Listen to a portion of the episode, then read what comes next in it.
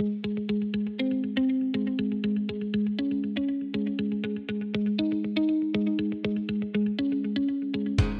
man anfängt, sich mit der Fütterung von Hunden und Katzen zu beschäftigen, also so richtig zu beschäftigen, dann ist man oft von den ganzen Informationen erstmal überrollt. Und am Ende fragt man sich trotzdem ganz häufig, was ist denn jetzt für mein Tier, also mein Hund, meine Katze die passende Fütterung? Was soll ich denn jetzt konkret tun? Und das betrifft besonders häufig auch den Bereich Barf bzw. Rohfütterung. Jedenfalls ging mir das so, als ich angefangen habe zu barfen. Deswegen ist dieser Podcast nicht nur für alle, die vielleicht gerade mit dem Gedanken spielen, mit der Rohfütterung anzufangen, sondern auch für alle, die schon länger barfen und alle, die einfach Lust auf das Thema Ernährung haben. Ich bin Ute Waden. Ich bin Tierheilpraktikerin und Tierernährungsberaterin für Hunde und Katzen. Ich beschäftige mich besonders mit der Fütterung bei Erkrankungen, aber eben auch generell mit allen Fragen der Fütterung. Und es gibt eine Frage, die ich relativ häufig gestellt bekomme und die erstmal ganz einfach klingt, wo ich aber festgestellt habe, eigentlich ist die überhaupt nicht einfach zu beantworten. Und das ist die Frage, Ute, kannst du nicht mal ein gutes Fertigfutter empfehlen? Und warum die Frage so schwierig zu beantworten ist, das klären wir heute. Als erstes muss ich vielleicht vorweg schicken, dass ich die Frage völlig legitim finde. Denn es ist schon so, dass man meistens irgendwann im Zusammenleben mit Hund oder Katze in die Situation gerät, dass man vielleicht nicht roh füttern kann, nicht barfen kann oder die Fütterung selber zubereiten kann.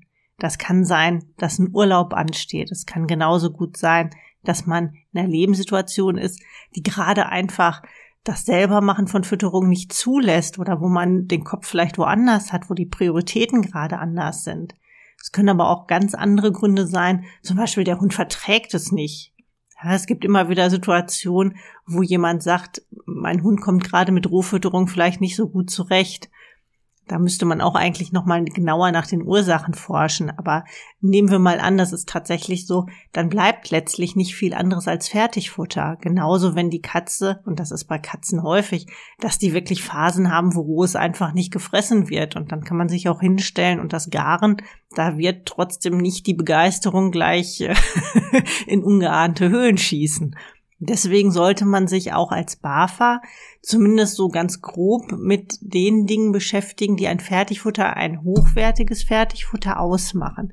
Denn eigentlich ist das ja gemeint, wenn man von gut spricht, dann möchte man im Grunde ein hochwertiges Futter. Man möchte im Grunde ein Futter, was den Anforderungen des eigenen Tiers und natürlich auch den Anforderungen der Tierart so gut wie möglich gerecht wird.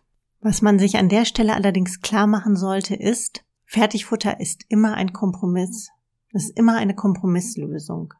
Denn selbstverständlich wird es nie den Fall geben, dass du in irgendein Tierfuttermittelladen reinkommst und im Regal steht die eine Dose oder der eine Sack mit Trockenfutter, der genau zu deinem Tier passt. Also wo der Bedarf ideal abgedeckt ist, wo die besonderen Anforderungen vielleicht, die dein Tier hat, optimal abgedeckt sind. Also eine Verdaulichkeit, da sind nur die Inhaltsstoffe drin, die dein Hund oder deine Katze verträgt.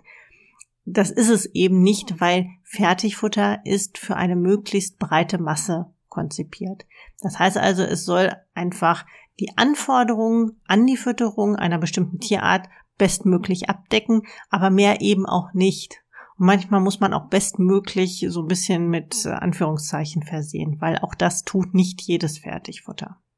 Man muss sich also erstmal klar machen, welche Anforderungen habe ich an die Fütterung? Ja, also was ist mir wichtig vielleicht als Halter? Aber genauso, was ist denn eigentlich für die Tierart wichtig? Das ist eigentlich noch viel entscheidender. Das heißt also, was brauchen Hunde oder was brauchen Katzen zwingend in der Fütterung, damit die Fütterung für sie geeignet ist.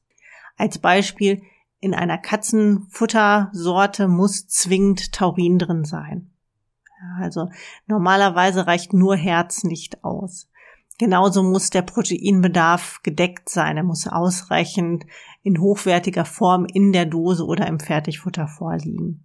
Wenn ich also eine Dose habe, wo drauf steht, Katzenfutter pro Protein fünf Prozent, dann weiß ich, dass irgendwas absolut nicht stimmen kann. Ja, das wäre für Katzen viel zu wenig und es gibt aber durchaus Dosen, wo der Protein, also der Rohproteingehalt bei 7,5 Prozent für Katzen liegt, was wirklich verdammt wenig ist. Also das sind so Dinge, wo man einfach sagen muss, das wäre ein Futter, was sicherlich für die dauerhafte Fütterung nicht optimal ist.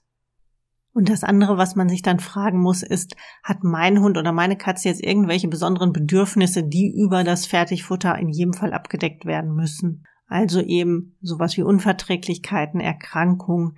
Auch hier muss man nicht immer zwingend auf ein Diätfuttermittel zurückgreifen. Das wird ja häufig empfohlen, dass man dann in jedem Fall, wenn irgendeine Erkrankung vorliegt, auch das passende Diätfuttermittel braucht.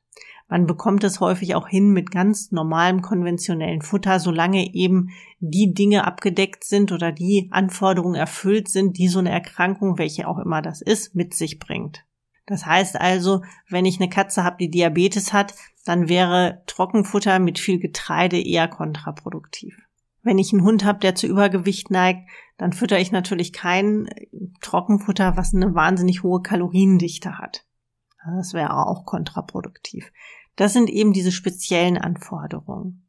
Und dann braucht man eigentlich noch so ein bisschen den Überblick über eine Deklaration, also was eigentlich hinten auf so einer Dose draufsteht und was einem das sagt, weil es sagt einem eben nicht alles. Es ist nur ein Überblick, ein Anhaltspunkt, denn es muss nicht alles draufstehen, was drin ist.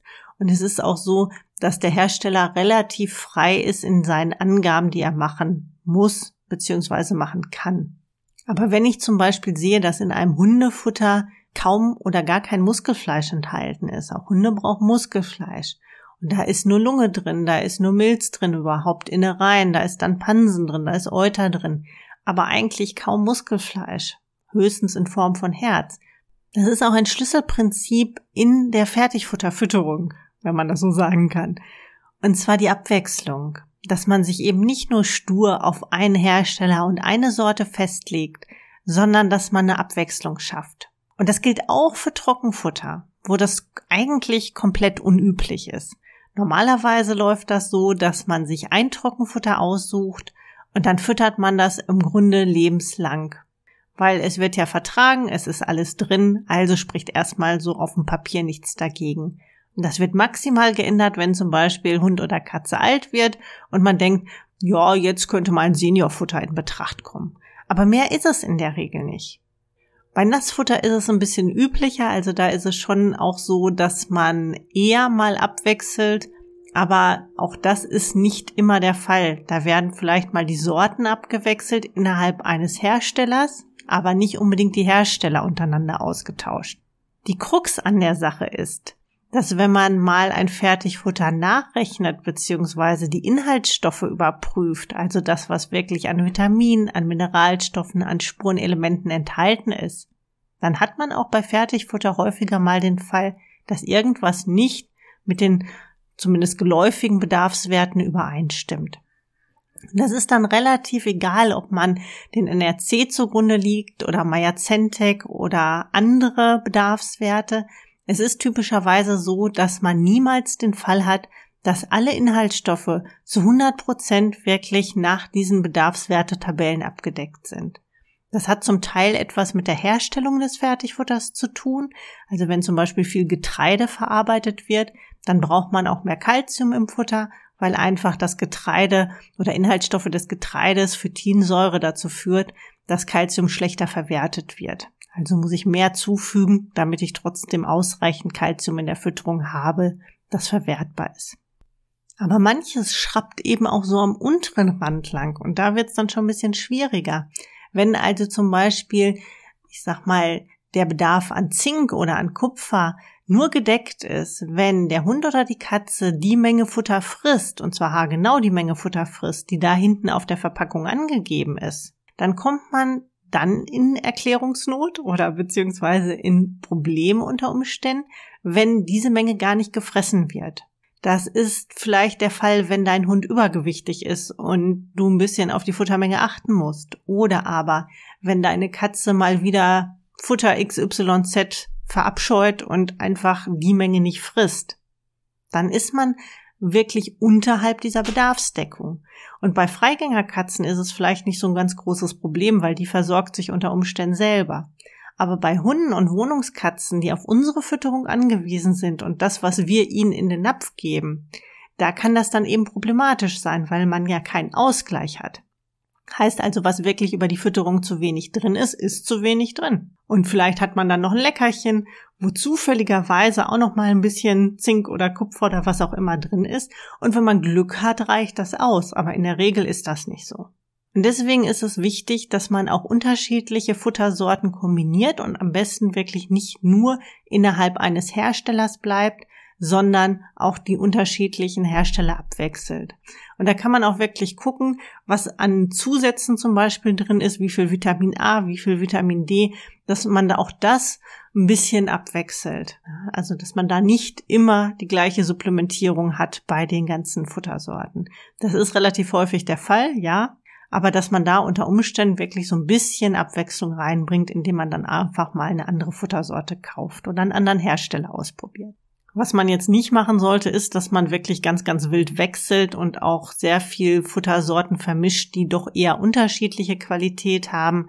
Das bringt nichts, also außer Verdauungsprobleme. Man sollte schon darauf achten, dass dieses Grundprinzip, dass eben die Anforderungen an die Fütterung, was die einzelne Tierart angeht, da abgedeckt sind, genauso wie eben auch das erfüllt sein muss, was das eigene Tier jetzt vielleicht an besonderen Bedürfnissen hat. Also diese Abwechslung nicht um jeden Preis, sondern innerhalb dieses Rahmens. Ich habe vorhin gesagt, dass Fertigfutter immer ein Kompromiss ist. Und der Kompromiss ist natürlich auch noch an einer anderen Stelle vorhanden, nämlich wirklich in der Produktion. Also auch der Hersteller muss unter Umständen, auch wenn er sagt, ich möchte ein total optimales Futter herstellen, dann ist er trotzdem immer auch ein bisschen an das gebunden, was gekauft wird. Denn niemand wird 10 Euro für eine 400 Gramm Dose Hunde- oder Katzenfutter ausgeben. Zumindest nicht langfristig, sagen wir mal so. Möglich ist ja immer alles, aber für den Otto Normalverdiener könnte das bei einem 40 Kilo Hund auf Dauer unter Umständen doch ein bisschen, ja, schwierig werden. Das heißt also, der Hersteller muss wirtschaftlich arbeiten. Das nutzt nichts, wenn man ein Produkt herstellt, was niemand kauft. Und an der Stelle ist man manchmal dann als Hersteller wahrscheinlich auch gezwungen, Kompromisse einzugehen.